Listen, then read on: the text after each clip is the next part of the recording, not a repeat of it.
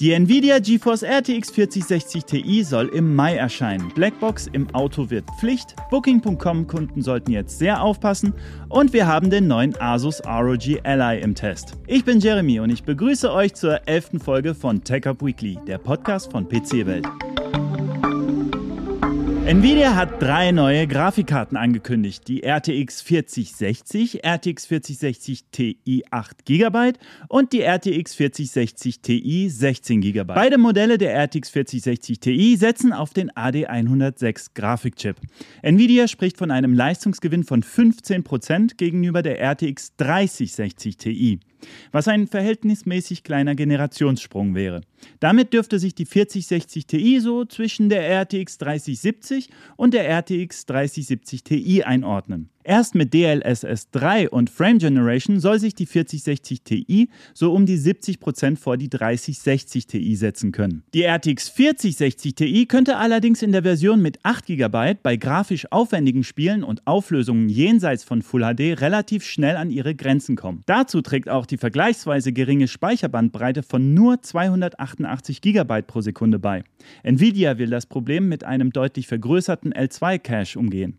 Wie gut das funktioniert, muss ich aber erst noch im Test zeigen. Der Preis soll übrigens bei 439 Euro liegen und ist damit auf einem vergleichbaren Niveau zum Vorgänger. Erscheinen soll die Karte schon am 24. Mai. Erst im Juli soll dann das Modell mit 16 GB folgen. Einen konkreten Termin gibt es leider noch nicht. Abgesehen vom verdoppelten Videospeicher und einer leicht erhöhten TGP sollen sich die beiden 4060 Ti-Modelle nicht unterscheiden. Der Preis soll mit 549 Euro aber deutlich höher liegen. Im Klartext also 110 Euro mehr für 8 GB zusätzlichen Videospeicher.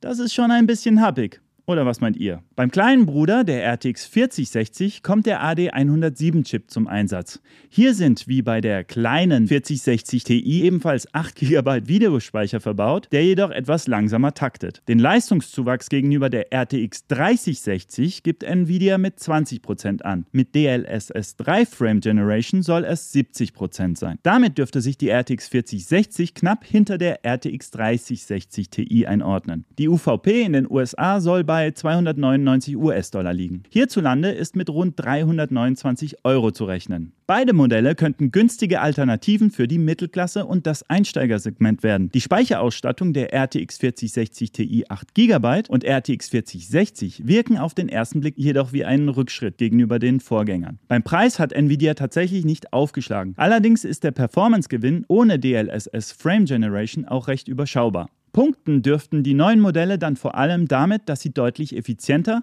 also stromsparender arbeiten. Den ausführlichen Artikel meines Kollegen Basti habe ich euch in der Videobeschreibung bzw. in den Show Notes verlinkt. Die Blackbox fürs Auto wird Pflicht. Ab dem 7. Juli 2024 wird in Deutschland für alle neu zugelassenen Pkw und Nutzfahrzeuge bis 3,5 Tonnen ein sogenannter Event Data Recorder Pflicht. Der wird kurz EDR genannt und ist vergleichbar mit einer Blackbox in Flugzeugen. Er zeichnet eine kurze Zeitspanne vor und nach einem Unfall auf, um ein besseres Verständnis für den Unfallhergang zu bekommen. Der EDR speichert Daten wie Geschwindigkeit, Motordrehzahl, Lenkwinkel und ob der Airbag ausgelöst wurde. Die Daten werden lokal im Fahrzeug gespeichert und können von Gerichten oder der Staatsanwaltschaft im Rahmen von zivil- oder strafrechtlichen Verfahren ausgelesen werden. Bei einem Unfall sollen die Daten aber nicht als alleinige Quelle zur Unfallrekonstruktion dienen, sondern als zusätzliches Element zusammen mit Spurenbildern am Unfallort und Schäden an den beteiligten Fahrzeugen. Ich habe mich tatsächlich schon immer gewundert, warum es das nicht schon längst fürs Auto gibt.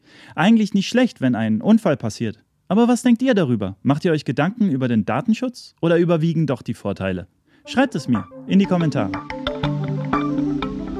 Wir haben den neuen Handheld von Asus getestet und sind positiv überrascht. Das ROG Ally bietet eines der besten Spieleerlebnisse, die man auf einer Handheld-Konsole haben kann. Er hat aber auch Schwächen. Das ROG Ally läuft unter Windows 11 und unterstützt somit eine breite Auswahl an Spielen. Das Ally ist ein bisschen klobig, hat aber insgesamt ein ansprechendes Design. Die Steuerung ist an einen Xbox-Controller angelegt. Der Bildschirm ist 7 Zoll groß, löst in Full HD auf und hat eine Bildwiederholfrequenz von 120 Hertz. Die Bildqualität ist unserer Meinung nach wirklich hervorragend hervorragend. Die Gaming-Leistung liegt dank des AMD Ryzen Z1-Prozessors und der Radeon-Grafik auf einem hohen Niveau. Das heißt, ihr könnt auch anspruchsvolle Titel flüssig zocken. Das Gerät verfügt über gute Anschlussmöglichkeiten und Stereo-Lautsprecher. Der Speicherplatz ist mit einer 512 GB SSD zwar recht begrenzt, kann aber mit einer MicroSD-Karte erweitert werden. Insgesamt ist das Asus ROG Ally eine überzeugende Handheld-Konsole, die mit rund 800 Euro aber schon recht teuer ist. Auch muss man einige Kompromisse in Bezug auf das Design und den Speicherplatz in Kauf nehmen. Doch das größte Manko ist der Akku. Die ganze Rechenpower braucht eben viel Saft und das sorgt dafür, dass das Ally auch mal nach nur zwei Stunden den Geist aufgibt. Wenn ihr euch den ausführlichen Test durchlesen wollt, dann schaut doch mal in die Videobeschreibung oder in die Shownotes.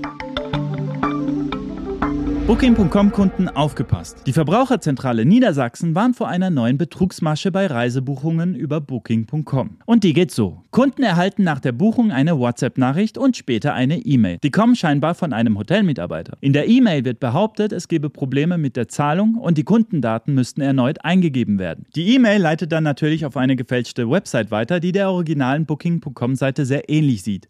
Betrüger versuchen so Zahlungsdaten und insbesondere Kreditkartendaten zu stehlen. Es ist noch unklar, wie die Betrüger an die Telefonnummer, E-Mail-Adresse und Buchungsinformationen der Kunden gelangen. Vermutet wird aber, dass sie sie durch Hackerangriffe oder Sicherheitslücken bei diesen Hotels erbeutet haben. Um den Betrug zu erkennen, solltet ihr immer die E-Mail-Adresse des Absenders prüfen, keine externen Links in verdächtigen Nachrichten anklicken und regelmäßig eure Bankkonten überprüfen. Bei Unstimmigkeiten solltet ihr sofort die Bank oder das Kreditinstitut informieren und Anzeige bei der Polizei erstatten. So, das war's auch schon wieder für heute. Falls ihr den der Woche. Vermisst? Sorry, diese Woche gab es aus meiner Sicht leider nichts, was den Titel verdient hätte.